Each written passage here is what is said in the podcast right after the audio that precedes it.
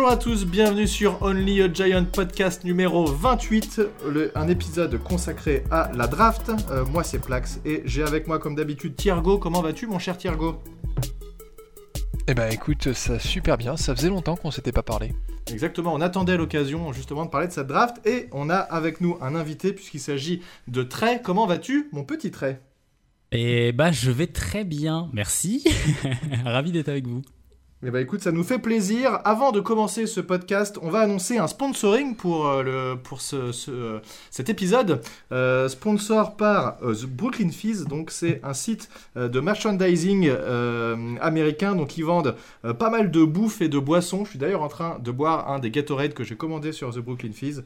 et pour l'occasion, en fait, ce qu'ils font, c'est que si vous commandez et dans le, au moment de commander, en fait, on peut laisser un petit message. Si vous mettez Vive les Giants, eh bien, euh, vous avez droit à un petit bonus, notamment euh, un paquet de beef jerky. Alors ça, si vous connaissez pas, c'est euh, de la viande séchée d'américain, des Hershey's et un pack de Reese's. C'est le gâteau du démon. Ça, c'est des trucs caramel. C'est caramel qu'il y a dedans? Je me souviens plus ce que c'est, mais en gros, quand on mange un, t'as envie d'en bouffer 26. Quelque chose comme ça. Ah, ouais, c'est du peanut butter en fait dedans. Ah, du peanut butter, exactement, tout à fait. Tu as, oui, voilà, c'est ça. Mm. Et donc euh, voilà, si, mm. vous commandez euh, sur leur site euh, avec le petit message Vive les Giants, et eh bien voilà, c'est ces petits packs en plus que, dont vous aurez droit. Donc je rappelle, c'est une épicerie américaine et ils vendent aussi des, des, je crois que des maillots de basket. Et j'ai été voir sur la page, puisqu'ils ont une page par équipe, donc il y a aussi des choses de football américain. Il y a notamment casquette et ballon Giants. Voilà, donc n'hésitez pas. merci à eux pour ce petit sponsor. Pour l'épisode d'aujourd'hui, on va parler rapidement euh, des actualités. Il y en a un peu, même si évidemment euh, euh, c'est pas énorme puisque, puisque on attend la draft, mais il y en a quand même suffisamment puisqu'en fait on n'a pas fait de podcast depuis un petit peu longtemps. On parlera ensuite de la draft, qu'est-ce qu'on envisage, on se fera une petite mock draft et puis et si on a le temps, si on a le temps, ce qui ce qui pas forcément obligatoire, mais si on a le temps, on fera un petit battle entre entre Thiergo et Trey avec un petit trivia de quelques questions sur les Giants. On verra si on arrive à aller jusque là. Voilà. Alors, sur les actualités, première actualité, messieurs, euh, c'était un truc que j'ai bien aimé, j'avais mis un petit tweet là-dessus. Daniel Jones a fait un camp d'entraînement improvisé en Arizona avec des tight ends, des wide receivers et quelques O-line. Moi, mon avis là-dessus, je trouve que c'est bien parce que ça lui permet de prendre un peu de prestance et de montrer que c'est vraiment lui le, QB, le patron de cette équipe. Euh, quel est votre avis sur ce petit camp euh, improvisé? Bah moi, euh, je pense que c'est une bonne chose. Il faut qu'il faut qu'il faut que ça faut qu'il s'impose comme le boss quoi. Donc euh, il y a un moment, il prend les choses en main. C'est quand même hyper agréable de voir ça, non? Mm. Je suis d'accord. Ouais, tout à fait. Et bon, alors c'est quelque chose aussi euh, que on avait déjà vu avec Eli Manning et qui euh, c'est pas pas une spécialité des Giants, hein, c'est tout QB qui euh, veut prendre possession de son équipe, qui veut s'imposer comme le leader, euh, se doit de faire ça. Et bah une, une, bonne pour être synchro avec ses receveurs, faut de l'entraînement. Il n'y a pas de secret. Donc c'est bien qu'ils prennent le temps de travailler avec ses receveurs pour justement en avance des programmes d'entraînement qui vont bientôt approcher après la draft. Ouais, et puis au-delà de ça, tu as l'aspect humain aussi, ça permet aux gens de se connaître un peu. Euh, Goloday, forcément, c'est un nouveau dans l'équipe, donc c'est aussi pas mal de pouvoir l'intégrer comme ça. Euh, j'imagine que euh, même le soir, ils restent entre eux. Je pense pas qu'ils se soient pris des trucs chacun de leur côté. Donc voilà, ça crée aussi une cohésion d'équipe qui est vachement importante dans le, sport en général, mais dans le foot US particulièrement. Ouais, clairement. Il y a eu un peu de changement et c'est vrai que ouais, ça permet, comme tu dis, la cohésion et tout. je pense que c'est une très très bonne chose. Quoi. Moi, j'y vois que du positif en tout cas. Ouais, exactement. Je suis tout à fait d'accord avec toi. Euh, deuxième petite actualité, tu l'avais dit, Thiergo, sur ta page perso sur, euh, sur Twitter. On a Isaac Yadom qui a accepté un pay cut. Moi, je le vois. Donc, en fait, c'est une réduction de salaire, hein, pur, pur et dur. Moi, je le vois vraiment comme. Euh, en gros, euh, c'était euh, mec, t'as pas, pas, plus forcément le niveau par rapport aux joueurs et notamment à Dory Jackson qu'on a récupéré. Donc, euh, si tu veux jouer, ce serait bienvenu que tu baisses ton salaire et c'est ce qu'il a fait, il a accepté. Donc, c'est une volonté pour lui de rester chez les en tout cas. Donc, là aussi, une plutôt bonne nouvelle. Ouais, c'est ça. C'est-à-dire que, en gros, l'idée c'est de lui dire, bah, ton salaire, vu ton niveau de production, est beaucoup trop lourd à supporter aujourd'hui. donc, il y a deux solutions. C'est soit on réduit, soit on te coupe complètement. Et donc là, euh, plus de salaire. donc euh, pour lui, il y a aussi un intérêt en fait à réduire son salaire. Il a, il a eu un peu d'argent garanti, hein, 100 000 dollars, c'est pas énorme, mais par rapport à son salaire, puisqu'il a perdu un peu plus d'un million de dollars, mais ça lui permet de rester dans une équipe qui connaît, avec un système qui connaît, ça lui donne donc de meilleures chances d'avoir une place dans un roster de NFL en 2021, tandis que s'il partait ailleurs, bah, il devait repartir de zéro, et là c'est plus risqué pour lui.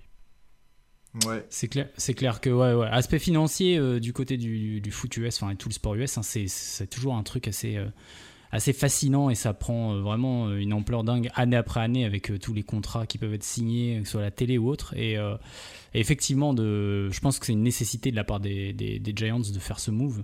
voilà, il y, en a beaucoup qui ont fait un peu de concessions sur leur salaire et c'est normal de voir ce genre de bonhomme voilà, souhaiter rester et puis euh, accepter, euh, accepter de, de, revoir un petit peu euh, ça pour pour pas trop empiéter dans les dans les finances de l'équipe quoi. Ouais, ça reste un... enfin c'est pas des économies gigantesques qu'on va faire évidemment, mais euh, mais c'est toujours intéressant et puis c'est ça montre la volonté du, du gars aussi de rester et qu'il se sent bien ici. Après oublions pas aussi que c'est pas forcément évident pour un joueur de tous les ans changer d'endroit parce que les mecs euh, voilà, il faut qu'ils déménagent etc. Ça peut être aussi compliqué donc euh, ça peut se comprendre et c'est move plutôt intelligent de sa part en tout cas et des Giants qui, qui ont réussi à signer ça. Euh, on a eu droit aussi à une petite conférence de presse de John Mara qui s'est exprimé un peu sur tout ce qui s'était passé sur, euh, sur cette intersaison jusque-là euh, et sur la, free agency notamment. Et il a donné une information intéressante, c'est qu'il a indiqué qu'il espérait vraiment une augmentation du salarié cap l'année prochaine, puisque les Giants ont clairement craqué leur slip hein, sur cette. on s'attendait pas à ça, mais ils ont, ils ont lâché les, les dollars. Donc, donc forcément cette année, l'impact euh, est assez limité, mais euh, sur les années prochaines, euh, ils ont un peu reporté en fait cette charge salariale sur les années suivantes. Et donc clairement, les, Giants espèrent comme ça doit l'être normalement, une vraie augmentation du salarié cap. Sinon, on risque d'avoir des, petits problèmes financiers. Est-ce que tu as un avis là-dessus, Thiergo, toi qui, qui es un spécialiste du salarié cap? Je ne sais pas si je suis un véritable spécialiste, il y a des gens qui s'y connaissent bien mieux que moi, mais ce qui est sûr, c'est que euh, l'année 2022, s'il n'y a pas d'augmentation significative, risque d'être très très compliqué, puisque il suffit de regarder les contrats euh, de gars comme euh, James Bradbury, Leonard Williams, ou encore bah, aussi Goladay, qui vont peser très très lourd mm. en 2022. Et puis il faut aussi tenir compte du fait qu'on va avoir des joueurs très importants à re-signer. alors je pense que je ne sais pas si Saquon Barclay c'est euh, tout de suite l'année prochaine qui devient free agent. À mon avis, en fait, l'année prochaine, c'est le moment où on doit décider si on passe, si on prend sa cinquième, euh, son option sur la cinquième année ou pas. Mhm, mhm. Euh, donc, il faut en effet que le plafond salarial augmente un peu pour qu'on ait plus de marge de manœuvre, parce que sinon, on va vite se retrouver bloqué. Ouais, je, pense que moi, euh, je pense qu'il y a un truc aussi qui va être important, c'est les résultats sportifs. Parce qu'en fait, si tu as donné autant d'argent et que tu as mis autant d'argent sur la table, euh, si derrière tu obtiens un résultat sportif, tu peux peut-être avoir l'ambition d'aller plus loin et du coup, peut-être un petit peu plus lâcher les chevaux du coup. Euh, par contre, il est sûr que si t'as pas le résultat que tu veux avoir et si tu disputes pas les playoffs l'an prochain, même si je prends un peu d'avance hein, sur le sujet, mais si tu veux disputer, euh, si tu disputes pas les playoffs plutôt, euh, je pense que oui, il va y avoir beaucoup, beaucoup de, de, de, ménage qui va être fait parce qu'on pourra pas tout assumer quoi. Il y a, il y a vraiment beaucoup de dépenses qui ont été faites quoi. C'est assez engageant, effectivement. Ça oblige à du résultat assez rapide, je pense. Euh, on a aussi eu du, move sur le coaching staff. Alors en fait, Joe Judge, globalement, ce qu'il a fait, hein, c'est que avec l'accord des propriétaires, notamment John Mara, c'est qu'il a défendu un peu le fait qu'il manquait certains postes euh, dans le coaching staff et il a créé des nouveaux postes. Euh, il y en a eu trois nouveaux qui ont été, qui ont ajoutés là. donc on en parlait un peu. Thiergo, tu avais les noms sous les yeux. Est-ce que tu peux nous les rappeler, s'il te plaît? Alors, euh, on a d'abord euh, Russ Callaway, qui est euh, un ancien analyste de chez LSU, Louisiana State University, qui a été embauché comme assistant offensif. Et puis, on a Ryan Anderson et Carter Blount, qui eux ont été embauchés pour le côté défensif du, de l'équipe comme quality control coaches qui sont en fait c'est un peu le premier échelon euh, dans, euh, dans une équipe de coach, enfin dans un staff de coach. Euh, Anderson, lui, il avait de l'expérience comme coordinateur à Hampton, il a coaché des inside linebackers, et Blount, lui, il avait plus d'expérience sous Jemery Pruitt dans la partie special teams. Donc il y a aussi quelques liens qui se font avec le staff de Joe Judge actuellement. Ouais, c'est toujours un peu comme ça. Hein. En général, tu vas taper dans des mecs que tu connais ou alors qu'on t'a conseillé. C'est, je pense, assez rare que mm. tu prennes quelqu'un qui, qui vienne de nulle part. Bon, en tout cas, voilà, ce coaching staff qui se, qui se renforce. Euh, et puis, autre nouvelle, on a eu euh, un petit communiqué de la part des joueurs des Giants qui annonçait euh, qu'ils ne voulaient pas participer aux voluntary workouts pour question de Covid et éviter de se retrouver trop nombreux et, potentiellement attraper une maladie. ton avis, très Est-ce que tu as vu passer le, le petit courrier et est-ce que tu as un avis là-dessus? Alors euh, non, je sais pas quand est-ce que c'est tombé. J'avoue, j'étais un peu sous l'eau toute la semaine, donc j'ai pas vu si c'est des news de la semaine. Mais euh, ça paraît tout à fait logique. Euh, vu là où on en est, je pense qu'il y a beaucoup de gens qui n'ont pas pris de risque l'an dernier. Ça, il y a quand même des joueurs qui ont mis leur carrière en péril entre guillemets en se disant non non, je prends pas de risque. Euh, et, effectivement, je pense que c'est pas euh, c'est pas une mauvaise chose que de, dire bon, on, ressaute un peu le, pas cette année. Maintenant, faut espérer que ce soit pas juste euh, une bonne comment je pourrais dire une excuse du moins pour pour, pour pour, pour se dédouaner, on va dire, de quelque chose qui parfois est quand même et dans, dans de nombreux cas est hyper intéressant à voir parce que je pense que ça lie davantage les gens que de s'entraîner. Et enfin, plus tu t'entraînes ensemble et plus tu vas de l'avant. Ah donc, euh, Après, c'est pas les seuls. Hein. Il y a eu d'autres équipes qui ont annoncé exactement la même chose, donc c'est assez classique. Et, en ce moment, voilà, on peut pas leur reprocher euh, de de faire ce genre de. C'est le syndicat des joueurs hein, qui a dû faire passer. Voilà, c'est le syndicat des joueurs qui a dû faire passer le mot et puis euh, toutes les, tous les joueurs euh, ont fait donc ces communiqués. Euh, mm. moi, j'ai avant ce podcast, je l'ai appris avant ce podcast, mais ça date d'il y a trois jours. Bon, alors moi, ça me fait surtout penser en fait à, à l'ère Tom Coughlin où tu avais donc les entraînements volontaires qui en réalité n'avaient rien de volontaire. si t'étais pas là, si t'étais pas là, il fallait clairement que tu aies une bonne raison euh, ou alors euh, tu t'attirais les foudres du euh, ah head coach.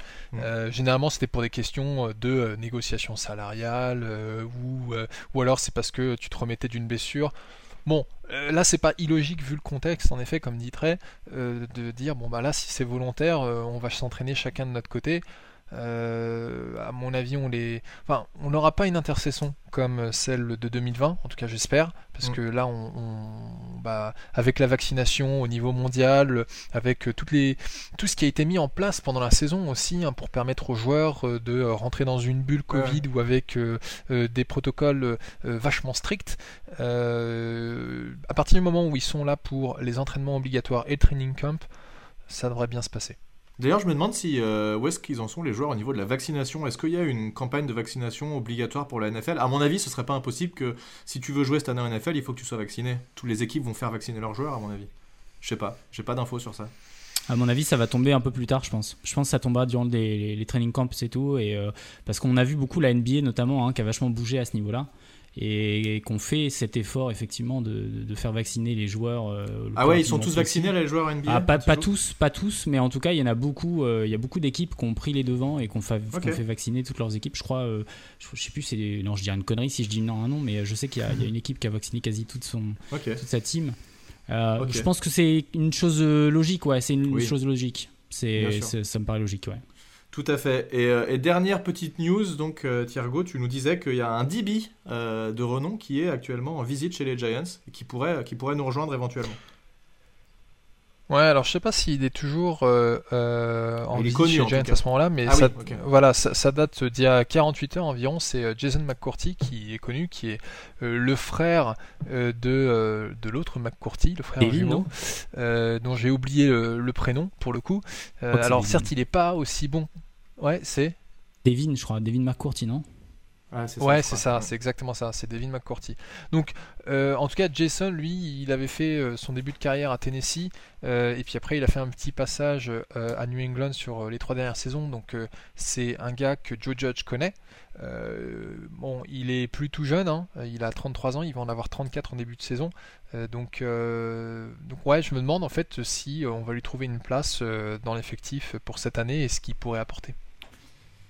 Eh bien, on, verra bien. En tout cas, si, euh, jamais ça signe, ça peut éventuellement changer euh, un tout petit peu notre draft, même si euh, on n'a pas l'impression forcément que les corners sont la priorité absolue sur cette draft. mais eh bien, écoute, ça fait une bonne transition en fait, puisqu'on va pouvoir en parler. on va se faire cette petite moque pour voir un peu ce qui peut tomber éventuellement et, voir ce que nous on pourrait récupérer. Évidemment, tous les, enfin tous les joueurs qu'on voudrait ne vont pas forcément arriver sur jusqu'au pic numéro 11. Il va y avoir des surprises comme d'habitude, des choses qu'on avait envisagées qui vont pas du tout se passer comme ça. On va la faire sur le site The Draft Network parce qu'il y en a pas mal, mais, mais on va choisir ce site-là et puis on va voir comment ça se passe.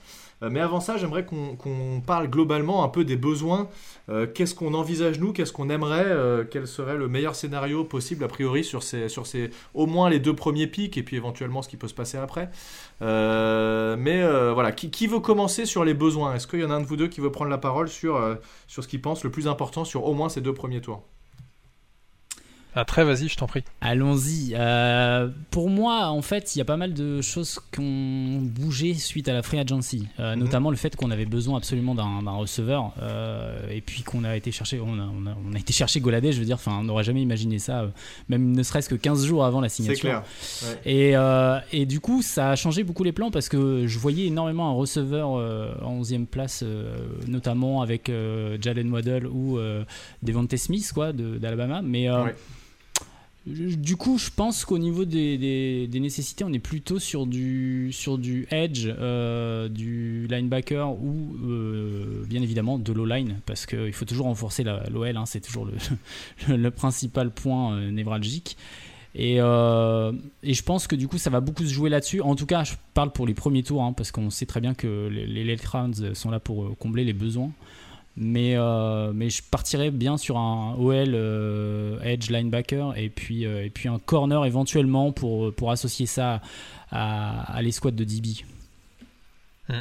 Ouais, je suis assez d'accord avec toi, Trey. Alors, bon, je vais enfoncer une porte ouverte en disant que, bien entendu, tout va dépendre de qui sera le meilleur joueur disponible au, au 11e pic.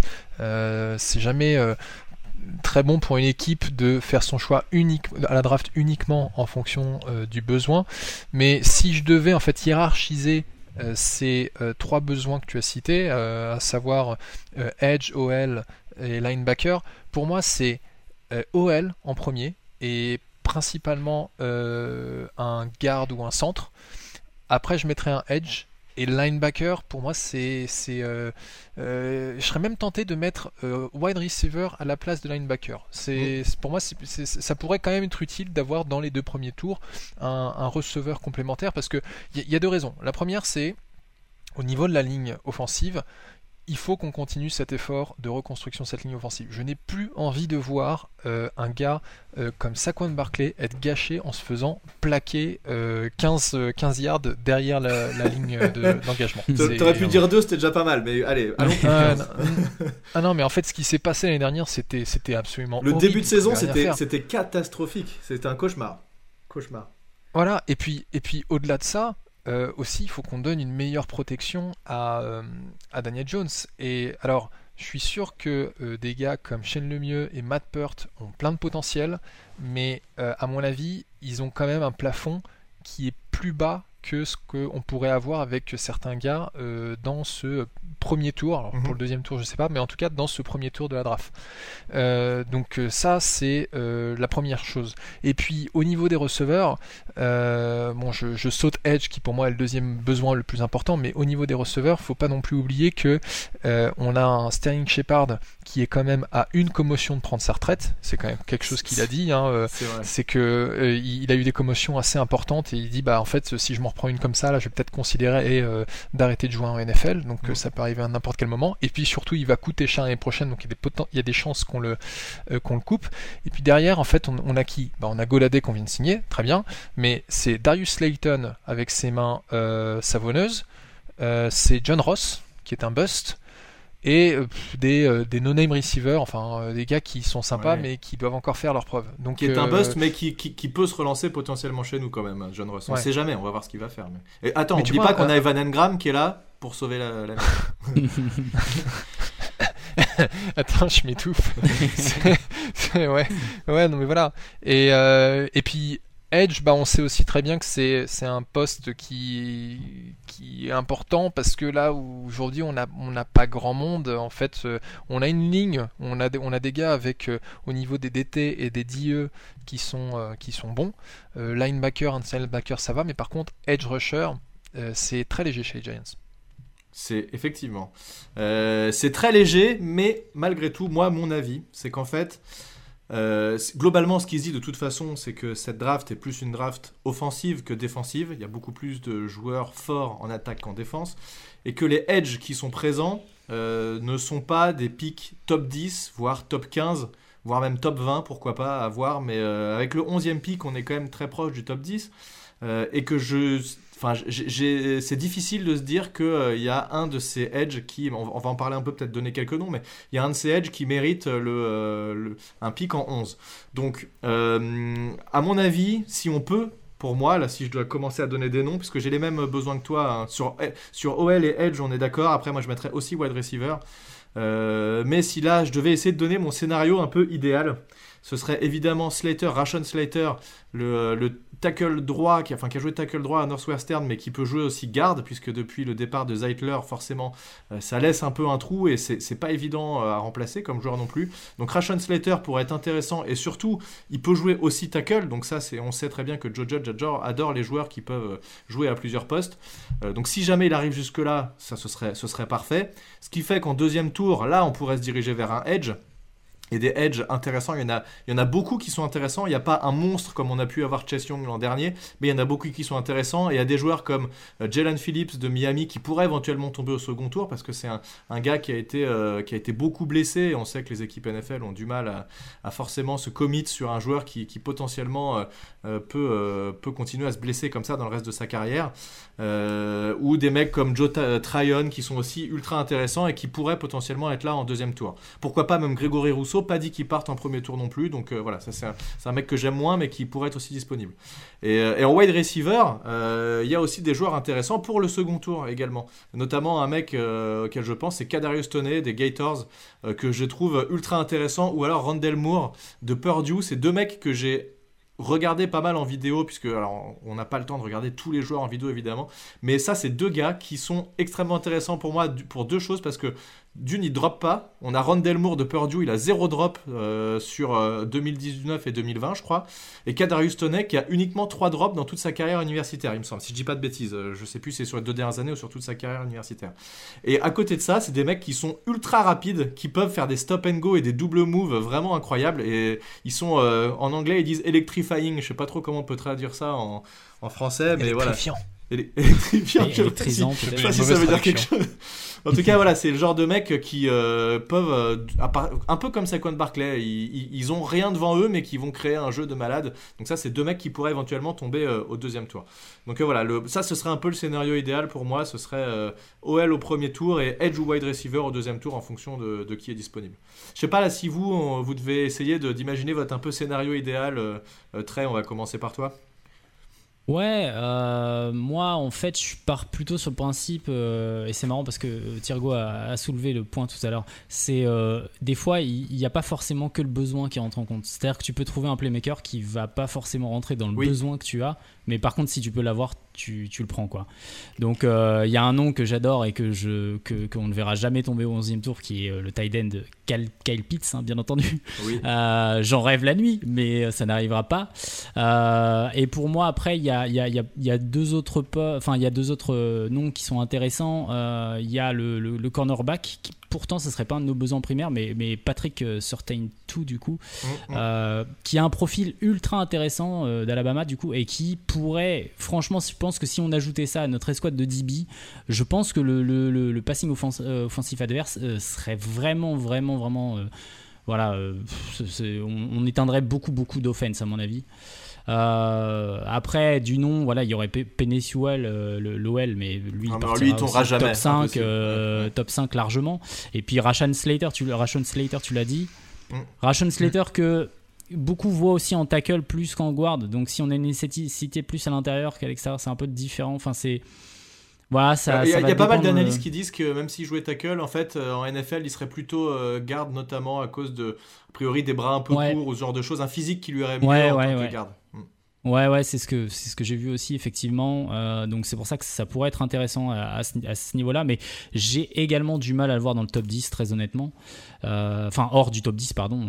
Euh, ouais, bah, dans, pas mal de mock draft qu'on a vu récemment, il partait toujours dans le top 10 justement. Ouais, je suis pas du tout étonné. Donc en dehors de ces noms-là, après pour moi, on a Micah Parsons hein, qui est linebacker à Penn State, qui peut jouer edge a priori. on a le coach pour pour lui puisque Sean Spencer le connaît du coup. Donc il y a, y a, une liaison qui fait que ça, ça peut être intéressant d'aller de, chercher un mec comme lui euh, qui remplirait un besoin, que ce soit autant au, linebacker que sur euh, le edge.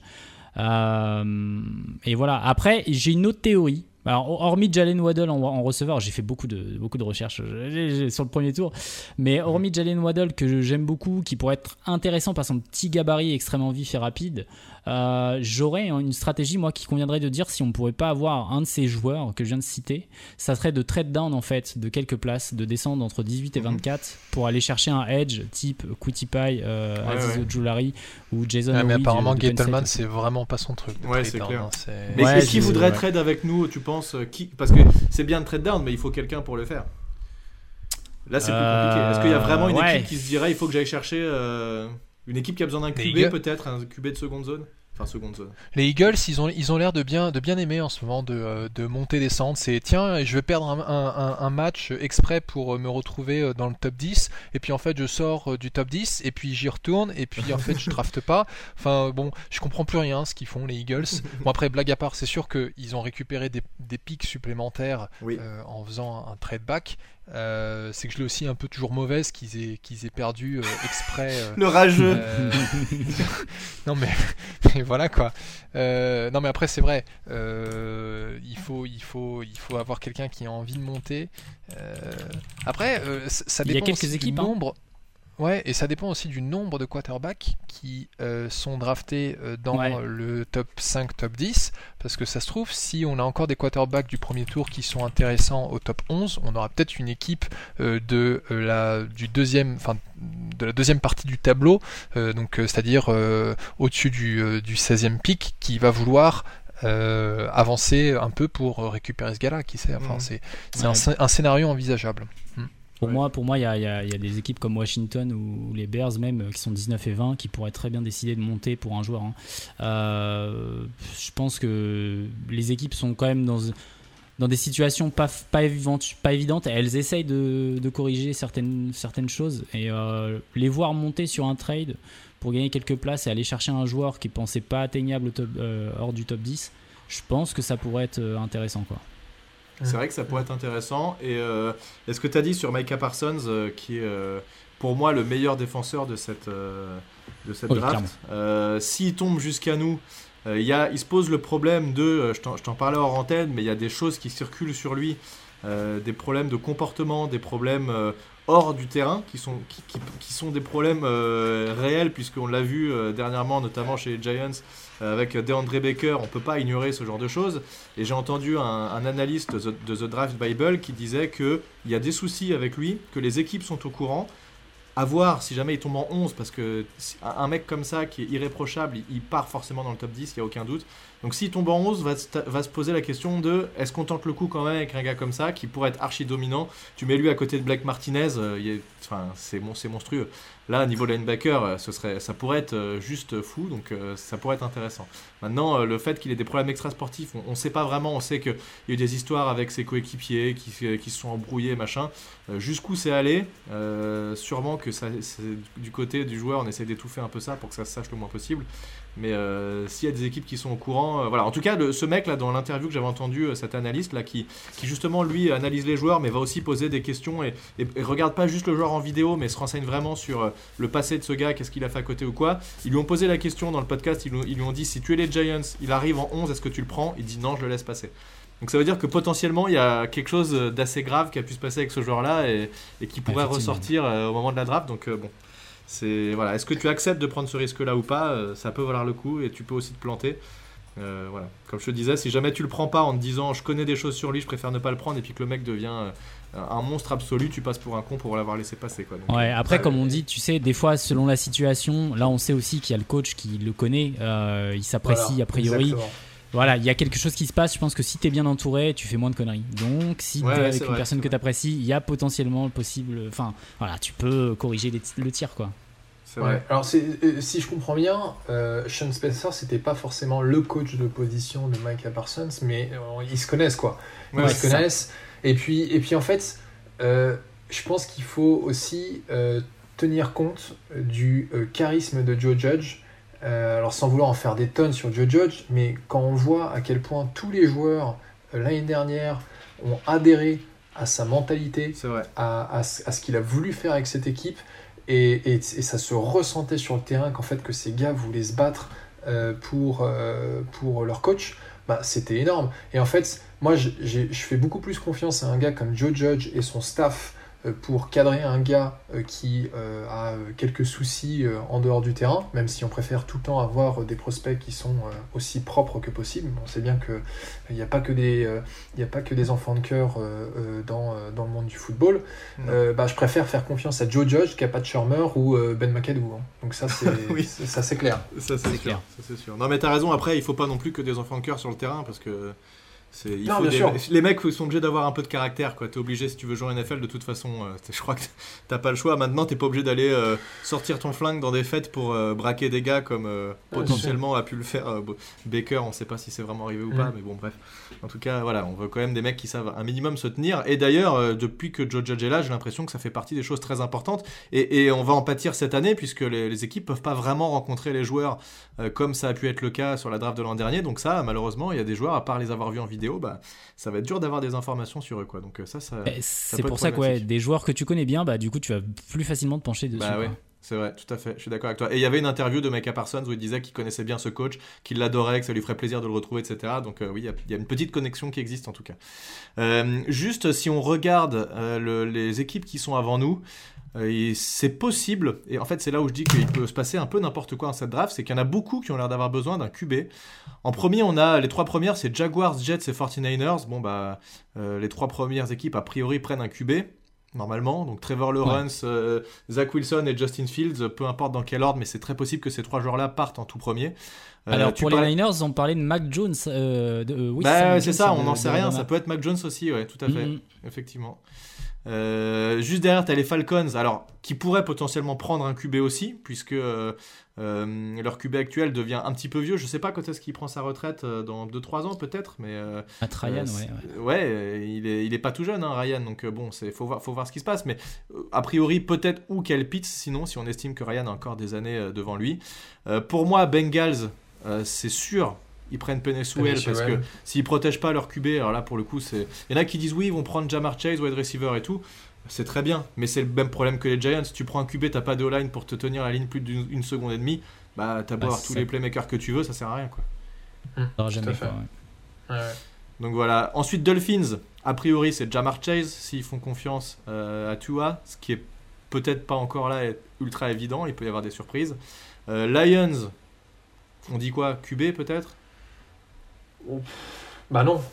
Ils viennent, ils viennent de, euh, de trader euh, Matt Stafford pour récupérer euh, un ancien premier tour qui est Jared Goff. Mais est-ce que tu fais vraiment confiance à Jared Goff si tu as un QB que tu aimes bien qui tombe jusqu'à toi?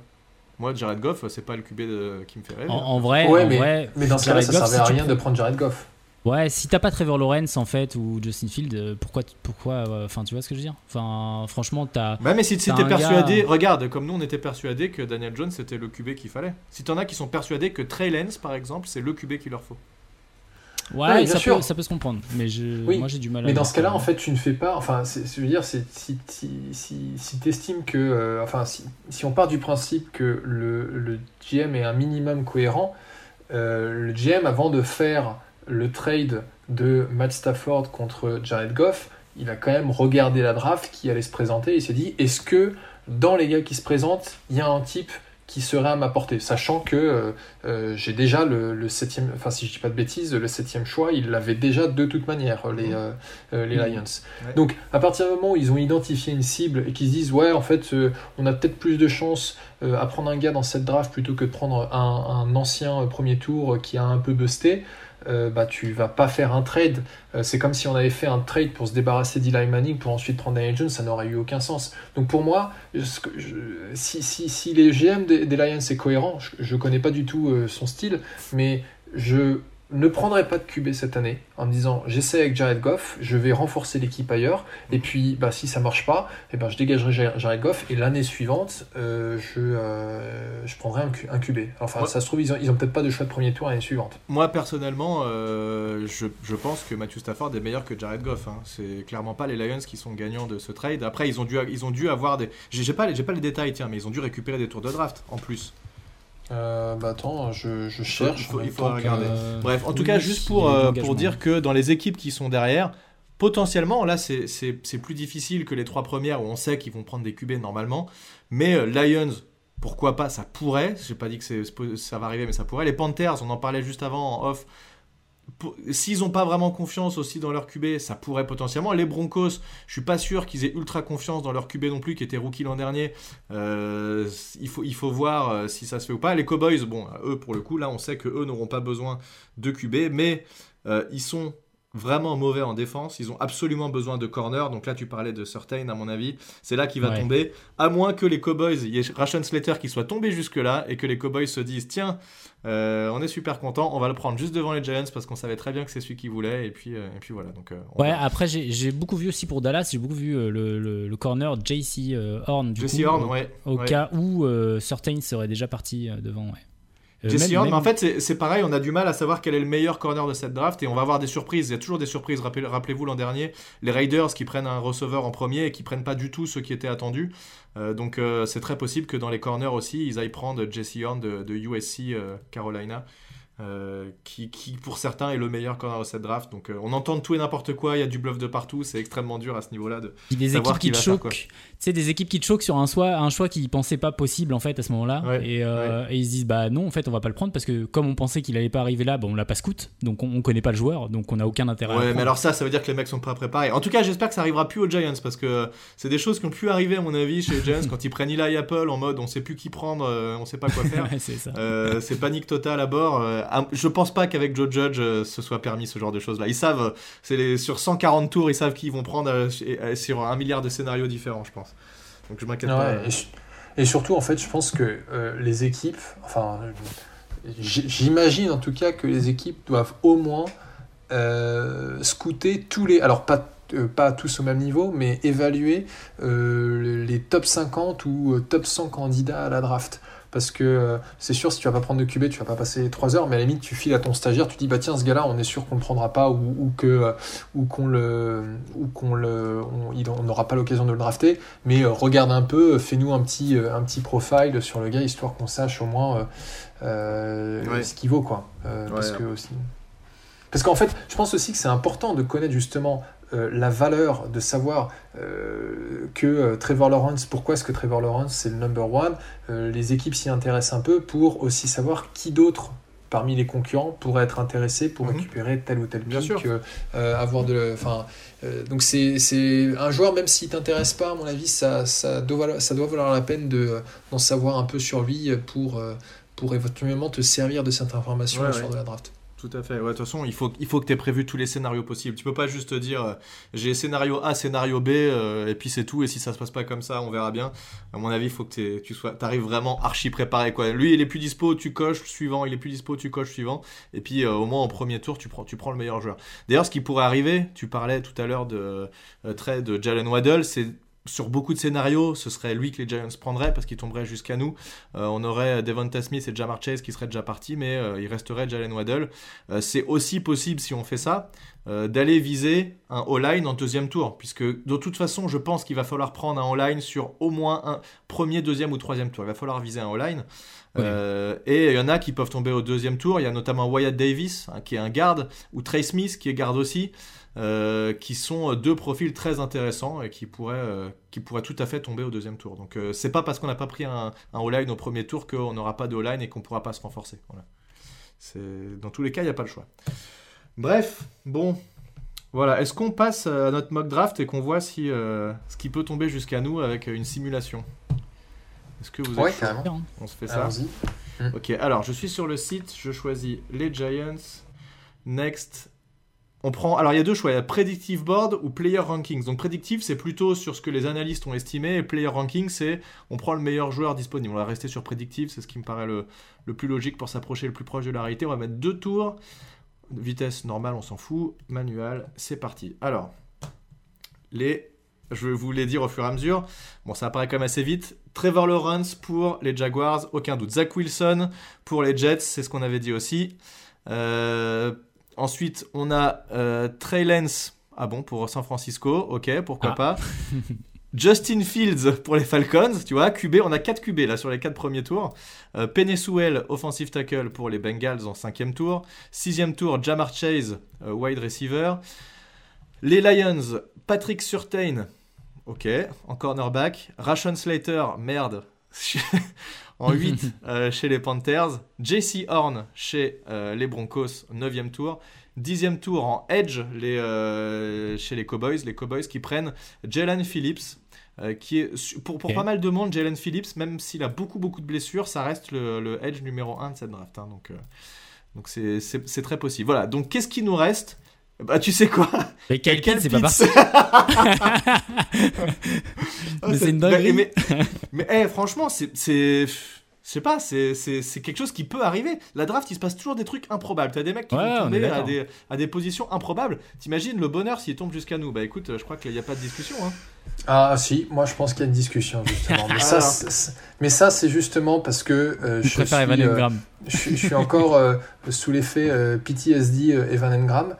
non mais alors, en fait, euh, que, les choses soient claires vis-à-vis de Kyle Pitts. Euh, j'ai pour regarder un, peu de films sur le gars, il est clairement impressionnant. C'est un méga play, euh, playmaker. Et puis en fait, je suis allé voir quelques scouting reports sur le gars, sur deux trois sites que, que j'aime bien, et puis je commence à lire physique parfait, véritable match, super route runner, des mains ultra fiables, une arme dans la red zone, etc. Euh, mais par contre, c'est bon, il essaie de bloquer, mais c'est pas vraiment sa force. Et je me suis dit, tiens, ça me rappelle quelqu'un. Et je suis allé regarder les scouting reports d'Evan Engram à l'époque. C'est pratiquement la même chose. Alors je pense pas que bloqué déjà à l'époque Evan Engram pour le coup. Euh, non, mais on disait, on disait à peu près la même chose. C'est-à-dire, c'est le gars. Euh, bon, c'est pas, c'est pas fait, c'est pas un, un, two-way Thailand, mais il essaye.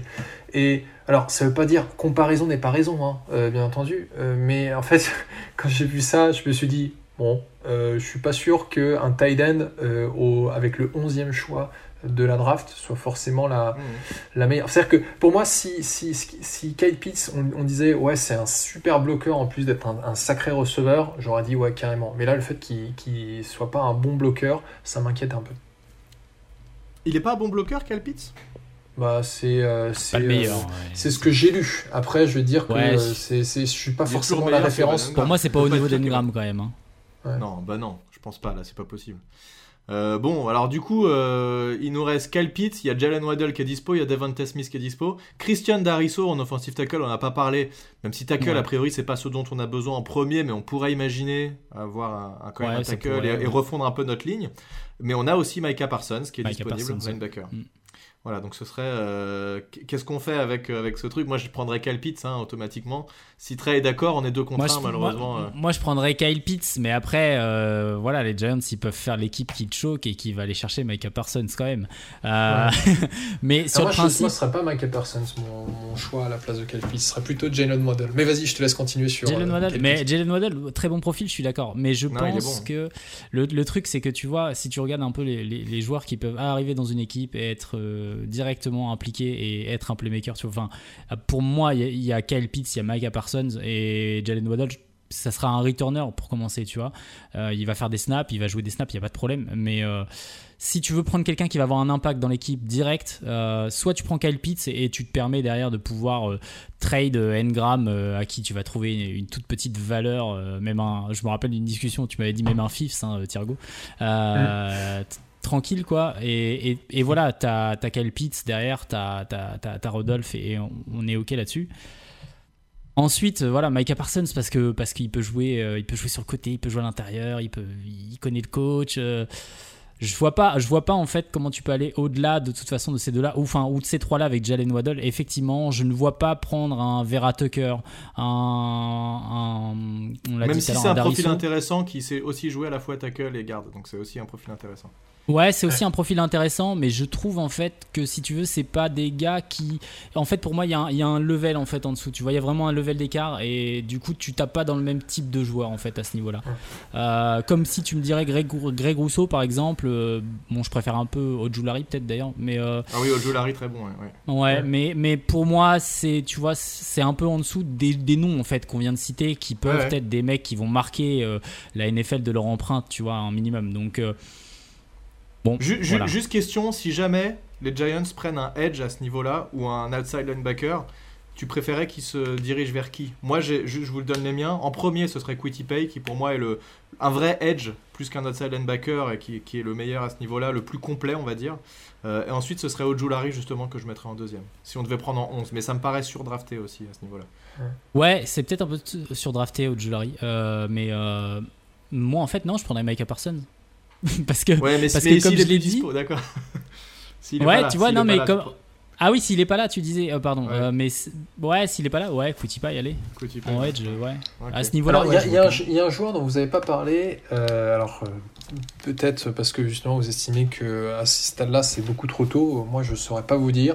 mais j'ai vu en fait un, un YouTuber qui analysait ces, ces vidéos. C'est un gars de Notre-Dame qui est euh, linebacker, qui euh, a été capable de, euh, qui est un très très bon, qui est très très bon en couverture, y compris de receveur. Il a notamment couvert Davanta Smith contre, mhm. contre quand, quand Notre-Dame joue contre Alabama. C'est Jeremiah Ousu Korama, Koramoa. Ça a l'air d'être un, malade ce mec. Ça a l'air d'être un. Ouais.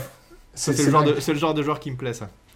Et alors c'est pas un edge rusher clairement. Quand j'ai vu, je suis ouais d'accord, c'est pas un edge rusher comme euh, euh, comme d'autres gars que vous avez cités, mais en fait ce qui m'a impressionné chez lui, c'est il, il est partout et il a l'air d'avoir une excellente vision du jeu quoi. C'est c'est euh, assez impressionnant. Mais surtout, c'est un, un, taré, il cogne comme un malade. Et moi, j'adore ces mecs-là qui te sèchent des gars, il les tue sur place. Ça, j'adore. Et lui, c'est clairement un mec comme ça. Et c'est juste ouf mais il est un peu petit apparemment. Il, aurait peut-être plus le gabarit d'un safety que d'un véritable euh, linebacker.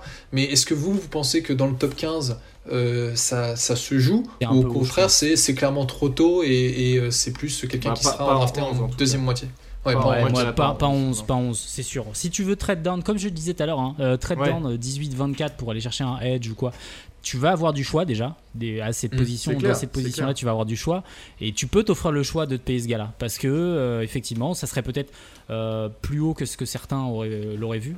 mais je pense que ça fait moins. Tu vois, tu arrives à gagner un asset supplémentaire en fait si tu fais ça. Mmh. Et, mmh. Parce que c'est sûr qu'il il tombera jamais en 11. Donc, Mais à mon avis, si je le tourne comme ça, si, on, si les Giants savent absolument qu'ils veulent un défenseur, trade down c'est une très bonne idée parce qu'il y aura des bons défenseurs qui, qui, comme on l'a dit, c'est plus une draft d'attaque. Donc il restera des très bons défenseurs, même si tu descends vers les pics à peu près 20. Voilà. Et on n'a pas parlé. Euh, dans, dans, les, dans les, justement, euh, dans les joueurs qui ont, sont déjà partis, enfin, là, dans les joueurs qui sont disponibles dans cette mock draft, est-ce que. je, crois que tu as parlé de Jesse Horn qui a été pris, mais euh, Patrick oui. Sorten n'a pas été, pris, par les, par les Lions.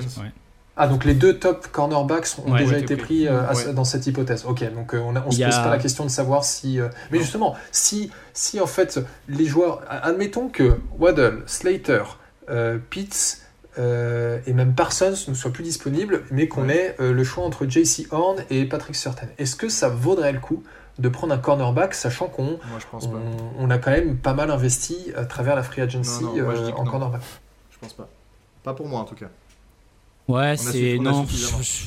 ouais, c'est vrai qu'on. Je suis plutôt d'accord avec vous, mais pour moi après un Patrick Surtain, il, bon, il me paraît tellement fort après, mais c'est peut-être euh, c'est toujours pareil. On a un avis tous les ans, y a, on a vu des. Tous les ans, tu, tu surestimes des joueurs. C'est ça, c'est ça, c'est ça. Donc euh, c'est pour ça que j'aimerais pas être à la place du front office dans ce cas-là.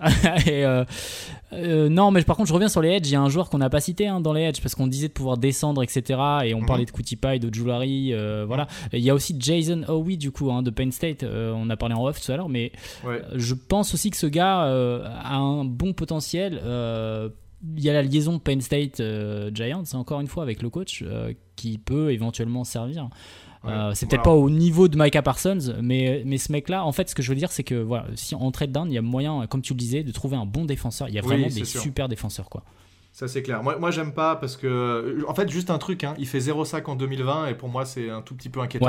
Euh, maintenant, euh, bon, c'est sûr que ça a l'air un, un, monstre physique. Il, a couru le 40 yards en 1 seconde 4. Enfin, je sais plus combien c'est, mais c'était un temps absolument record. Donc le, le, mec est, clairement. Peut-être que tu vois, si le coaching staff a confiance qu'ils vont pouvoir le former au niveau NFL, ça peut le faire. Il reste à chaque fois dans les joueurs qui, sont, qui font partie des meilleurs edge, mais, mais il n'est pas dans les top 2-3 à chaque fois il va être plutôt 4-5. Donc euh, voilà, moi je prendrais pas lui, mais, euh, mais il y en a suffisamment d'intéressants quand même. Hein, donc, euh. ouais.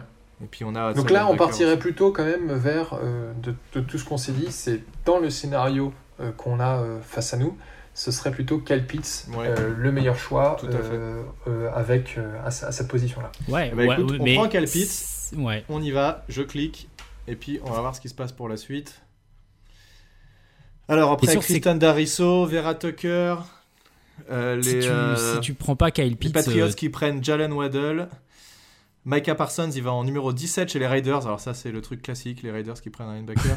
Quitty Pay en edge, en 18 chez les Dolphins. les Dolphins, ils ont un milliard de tours de draft, c'est abusé.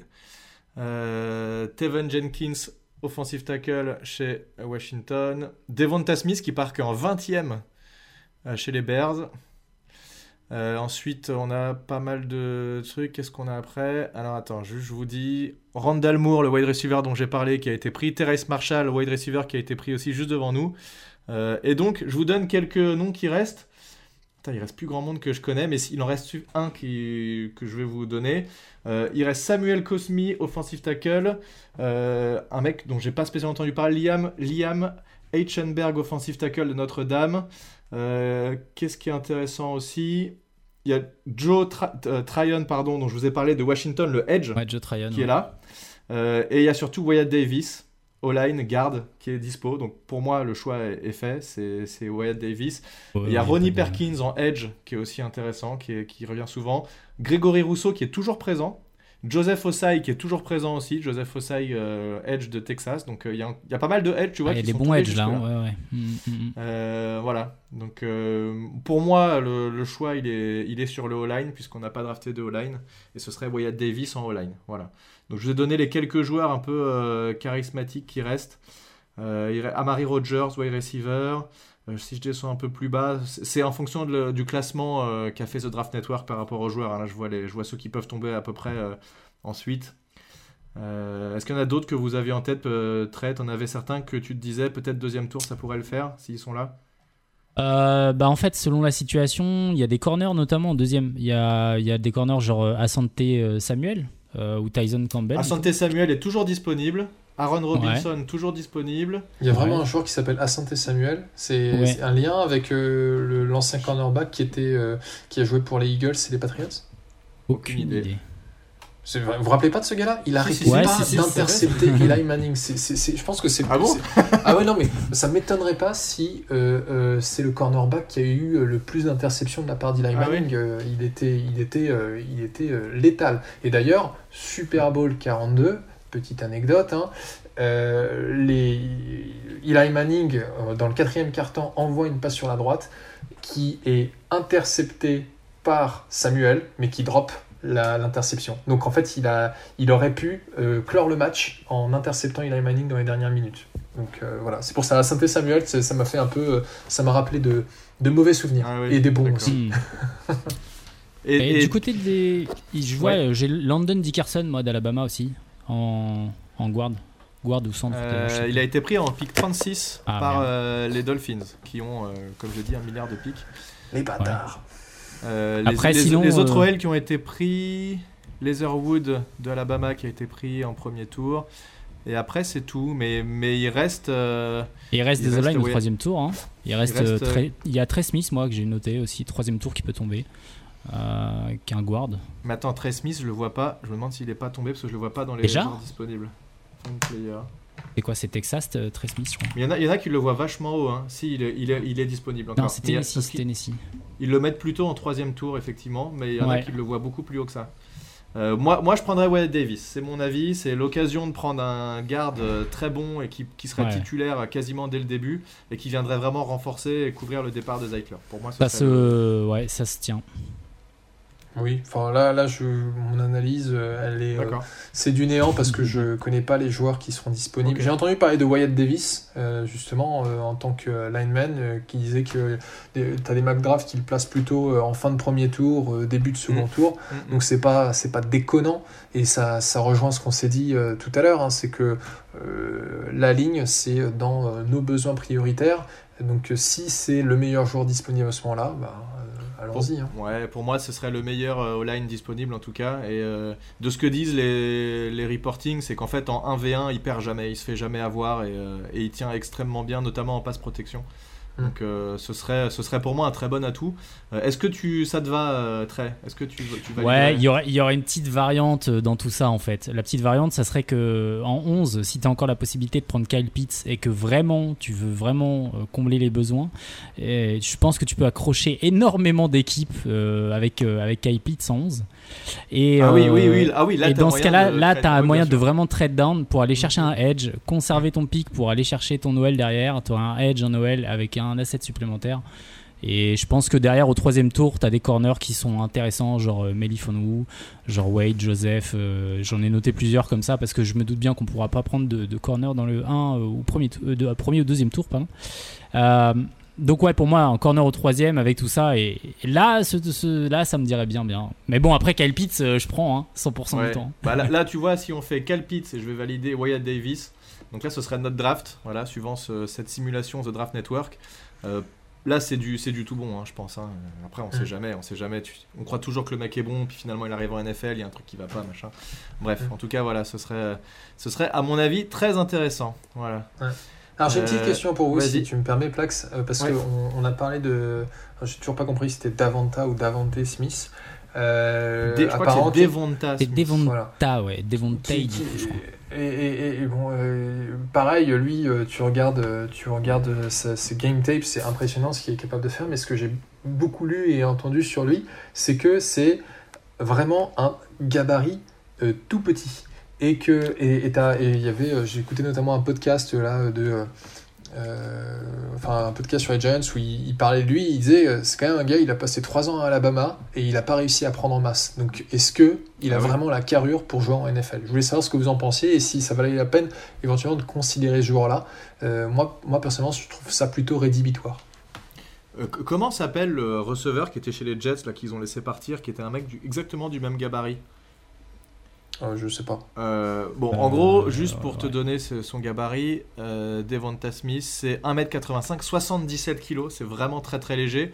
même Jalen Waddell qui fait 1m78, il fait 83 kg, tu vois. Donc voilà, c'est ça montre que le gars effectivement est, il, est, il est plutôt grand, si tu veux 1m85, c'est pas petit pour un receveur. Jamar Chase fait la même taille par exemple, mais Jamar Chase il fait 91 kg et Devonta Smith il en fait 77. Donc effectivement, c'est euh, c'est léger, mais il a montré que euh, que ça pouvait le faire. Enfin, et, justement, cet exemple mais Smith, de pas ce fameux receveur qui joue aux Jets, pardon? Smith n'est pas plus petit que Waddle? Il me semblait, non? Non, non, Jalen Waddle, il est tout petit, il fait 1m78. Ouais. Devonta Smith, il fait 1m85. Ah, j'ai dû. Ok, je, je, confondre un truc. Non, non, il fait 1m78 pour 83 kg et Devonta Smith, il fait 1m85, 77 kg. Mais voilà, donc ce fameux receveur dont je ne me souviens plus le nom euh, a montré que c'était tout à fait possible de jouer avec un gabarit un peu plus léger. Ce qu'il faut, c'est qu'en fait, tu as une constitution qui fait que même si tu es plus léger, tu... parce qu'en fait, léger, ça veut dire quoi? Ça veut dire que effectivement, tu vas prendre quelques chocs, tu vas pas aller au contact physique tout le temps, mais il compense par le fait qu'il fait des. C'est un excellent route runner, il va réussir à se démarquer très souvent, il fait des catchs acrobatiques et, euh, et il va prendre quelques boîtes, mais si physiquement il est solide et qu'il se blesse pas, ce qui a priori, euh, c'est pas un joueur qui se blesse extrêmement souvent, même s'il a été blessé en universitaire, euh, ça peut tout à fait le faire. Mais c'est vrai qu'on a tendance à dire qu'en NFL, tu vas te prendre des mecs tellement violents dans la tête que il faut toujours être un peu plus gros. Moi, je pense pas que ce soit un énorme problème. Il a réussi à jouer comme ça toute sa carrière. mais est-ce que, que, en fait, au 11e choix, justement, parce qu'on on est bien d'accord, ce gars-là, il va être drafté, il va être drafté probablement dans le premier tour, mais par contre, compte tenu justement de, de ce problème de taille. Mm. Euh, est-ce que au 11e choix, c'est euh, ouais, de, poids. Euh, est-ce que au 11e choix, c'est le bon moment pour le drafter parce que j'ai l'impression que les gens ont l'air de dire non, c'est plutôt quelqu'un qu'il faut drafter entre 15 et 25, quoi. 15 et 25e bah, choix. Il, met 23 TD en 200020, il fait 16 yards par réception. Sa, sa, note PFF, c'est 95. Il est à Alabama, quoi. Alabama, c'est. Euh, voilà, c'est en fait c'est c'est ça me fait penser un peu au débat qu'on avait eu. Euh, alors ça n'a rien à voir avec les receveurs, mais c'est le débat qu'on avait eu entre Daniel Jones euh, et le et comment il s'appelle celui qui était à Ohio State? Non j'ai déjà et Dwayne Haskins pardon mhm. où on disait ouais bah Dwayne Haskins il a des stats carrément meilleurs que Daniel Jones mais Dwayne Haskins il était à Ohio State qui euh, démonte tout sur le terrain. donc c'est beaucoup plus facile de gagner à Ohio State que de gagner euh, à Duke. Quoi. Donc, euh, oui, ah oui, tout à fait. Exact. Non mais t'as raison, c'est vrai que ça rentre en jeu aussi. Et d'ailleurs, il y avait le même parallèle avec Tua qui avait 4 receveurs qui sont tous dans, partis au premier tour. Donc bah c'est pareil, tu peux dire à QB quand il a que des bons receveurs, bah, il est méga avantagé par rapport à un Daniel Jones. clairement. Clairement. bon, bah écoute, pour répondre à cette question, on verra. Je sais pas, tu voulais rajouter quelque chose, très sur ce, sur ce point-là? Euh, non, non, si ce n'est que je dois confondre un truc entre les, les pieds et, les mètres. Parce que moi, j'ai. Euh, sur, sur les mesures que j'avais vues, en fin de compte, pour moi, Devante Smith c'était plus grand que Jalen Waddle. Bah, c'est ça, oui, oui, c'est ça. Marché, non, mais c'est ça, c'est exactement ça. Déjà marché, c'est Devante Smith, c'est 6 foot 1. Donc c'est 1m85 et Jalen Waddle c'est 5 euh, foot 10 5, 10 ouais. c'est ça donc 1,78 tout à fait, c'est exactement ça. Je ah, pense que tu as dit l'inverse très tout à l'heure. Je pense que je me suis. Ouais, j'ai. My bad, c'est moi, pardon. bon, en tout cas, voilà, super euh, mock draft. On récupère deux joueurs. Euh, bah, C'était inespéré que on ait ces joueurs qui tombent jusqu'à nous, mais tant mieux. Comme quoi, euh, tout peut se passer, même si ça reste qu'une mock draft. On verra. On va attendre plus beaucoup. Hein. On est, au moment où on poste ce podcast, il restera quoi Une semaine et demie avant, le, avant le, la draft? Ouais, une dizaine de jours exactement. top. C'est ça. Yes. Bon, écoutez, est-ce qu'on a 5 minutes? Même pas. Je vais vous poser juste trois petites questions trivia parce que j'ai préparé des petites questions et j'ai envie de vous les faire sur les Giants. Est-ce que ça vous dit qu'on finisse sur ça? Allez. Ouais. Ok. Alors, j'en ai Qu'est-ce qu'on gagne? On gagne. Euh, bah écoute, faut demander à Brooklyn Fizz s'ils acceptent de vous faire un lot spécifique pour vous, j'en sais rien. et vive les Giants euh, alors, question numéro 1, tiens, celle-là, elle est bien. Vous, allez pouvoir donner chacun un chiffre, euh, pas besoin de répondre trop vite. Euh, combien de yards à la passe a lancé Eli Manning dans sa carrière? On va dire à, allez, à 500 yards près, ou à 1000 yards près. Il faut qu'il y en ait un qui se prenne en premier. Il, faut, il, me faut, il me faut une calculette parce que. Attends. Euh, pas le droit de regarder sur internet, hein. je veux pas entendre. Non, non, je, regarde, non, non, je, te promets, je, je, ne regarde pas sur internet, mais disons que je vais faire un peu une moyenne de, euh, du nom. Donc on est bien sur le nombre de yards à la passe. Allez, on va dire, hop, euh, avec une moyenne. allez, 55 milliards. 55 000 et toi tu dis combien très ah, J'allais dire, j'allais dire 50, ouais 50 000. Ouais, et eh bien c'est 57 023 yards. Donc, euh, c'est toi le plus près, mais bon. je suis parti sur une moyenne d'un de, de, peu plus de 3600 yards par, euh, par saison. Parce qu'il a eu des saisons à plus de 4000 et, euh, et, il y a eu toute une période où en fait il était plutôt entre 3000 et 3500. ouais. Donc, ouais. Il est malin ce Tirago. deuxième question, alors là ça peut être de la vitesse, mais il faut encore que vous ayez la réponse, sinon vous répondez chacun votre tour. Qui a réalisé le plus grand nombre d'interceptions pour les Giants depuis 2000 quel défenseur a réalisé le plus d'interceptions depuis les années 2000 Ouf Waouh Sachant qu'il est que dixième de l'histoire des Giants, en étant le meilleur depuis 2000. Euh, comment il s'appelait? C'était pas ce, que, ce cornerback blanc, euh, Seahorn Alors, c'est pas Seahorn. Est-ce que tu en as un qui te vient en tête, près Je dirais. Euh, c'est plutôt un joueur des années, des années 2010. Ah, oui. C'est là que ça, ça pêche. T'as droit à une deuxième réponse si tu veux après, euh, Thiergo. Moi j'allais dire London Collins, mais non. Non. Non, c'est pas lui. Thiergo, t'en as un autre? Entre le rôle Non, pas mal tenté, mais non. Aïe aïe aïe, entre le rôle, j'ai Allez, un euh, dernier pour toi, après, après je vous donne la réponse. Ah, j'en ai un dernier, ouais, aussi. Mais pas sûr. Ah putain, j'ai pu. Euh, non, je vais avoir un trou là. Ok, c'est pas grave. Je vous le donne du coup Vas-y, vas-y. Tu veux retenter, Thiergo, un dernier? Euh, J'allais dire euh, DRC, Dominique Rogers Cromarty. Non, ouais, lui, il en a fait pas mal les interceptions. Ah, c'était pas bête ça. C'est pas lui. C'est Corey Webster avec 20 interceptions. Oh, j'y ai ah, pensé. Webster, ah, il était bien ce joueur. Il était bien, qui, avait galéré l'année où on gagne le titre et qui est finalement revenu euh, en force à la fin. dernière question. Sur les QB ou les running back On va dire running back. Running back. Running back. Quel est le coureur qui a le plus de yards dans l'histoire des Giants? Tiki Barber. Yes, bien, je ouais, répondre en vitesse là, tout à fait. Et une idée du nombre de yards, tiens? Si tu vas nous faire une moyenne fois le nombre de saisons. Euh, alors, du coup, Tiki Barber, c'est un joueur que je, que je connais pas, puisque j'ai commencé à suivre les Giants une fois qu'il avait pris sa retraite. C'était Mr. Fumble à l'époque, c'était horrible. Il faisait péter Mais, euh, euh, je sais pas, 15 000 Ouais, tu dis combien, Trey? Euh... Non, je dirais pas autant. Euh, en yard, pas autant, c'est moins. Je te le dis, ouais, moins. Je dirais, je dirais 12 000. Ouais, c'est 10 449. Ça reste le meilleur coureur en termes de yards dans l'histoire des Giants. Voilà, bon, fin du trivia. Merci à vous.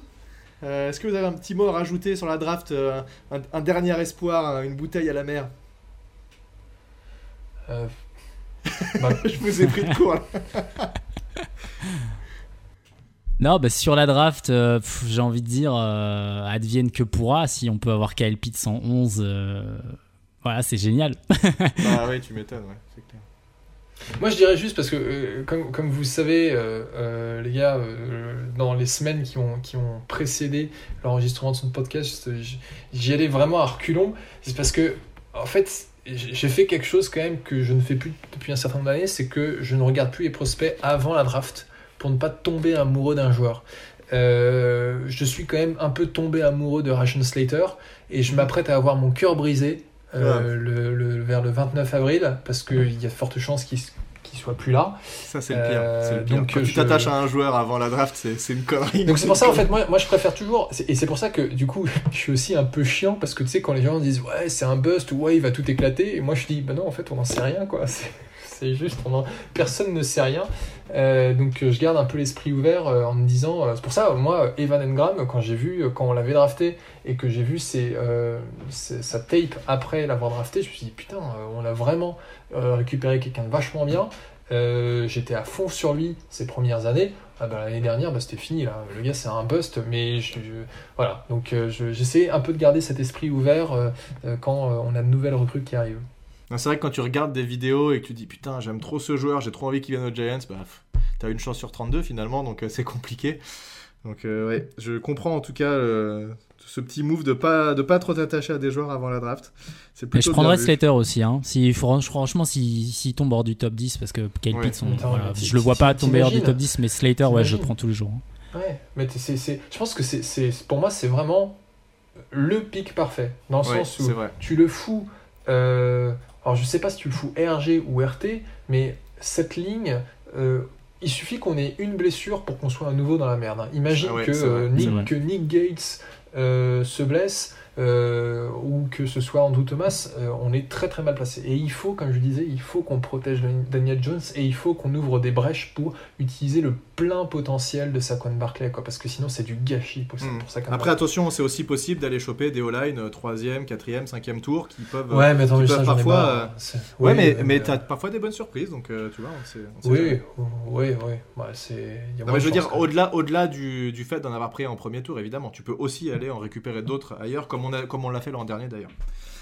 Euh, bon voilà, on va s'arrêter là. On rappelle le sponsor de ce, de ce podcast, Brooklyn Fizz. Donc euh, je vous rappelle l'objet du sponsor, c'est que si vous passez une commande sur le site de Brooklyn Fizz, que ce soit euh, un maillot, des maillots ou, ou des, trucs à bouffer ou à boire, eh bien il vous offre un, pack de Reese's, de Archies et de Beef Jerky. Donc tout ça en plus dans votre colis si vous prenez la peine de marquer Vive les Giants dans les commentaires au moment où vous, où vous, posez, vous passez votre commande. Donc au moment de payer, il y a une petite, une petite un petit carré pour, euh, pour, pour, mettre un petit commentaire. Donc si vous écrivez Vive les, Giants, pardon, eh bien vous avez ça en plus. Voilà.